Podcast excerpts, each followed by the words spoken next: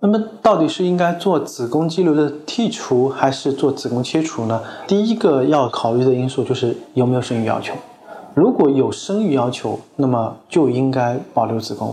只要它是良性的这个疾病的话，就应该保留子宫，尽可能的去做肌瘤剔除的方法，而不是采用子宫切除的方法。当没有生育要求的时候呢，那是不是要剔肌瘤呢，还是要切除子宫呢？我觉得最主要的是需要考虑对肌瘤的多少个，还有。目前的症状，还有对生育的这个考虑，主要是做啊这方面几两个方面考虑。如果没有生育要求的情况底下，一般来说啊都可以选择做子宫切除。子宫切除对于病人最主要的影响就是一个是不能生育，第二个是不能来月经了。所以没有这两方面的考虑的话，是可以考虑选择。但是有些病人觉得说我子宫是个器官，我一定要保留它。那么当然你也可以选择去做子宫肌瘤的剔除。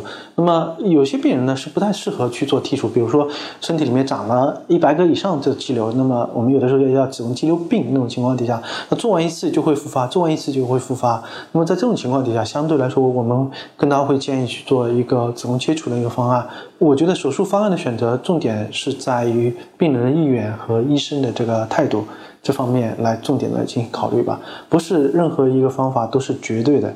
那么如果说我不想做子宫切除，我也一定可以考虑用一个保守性的方法。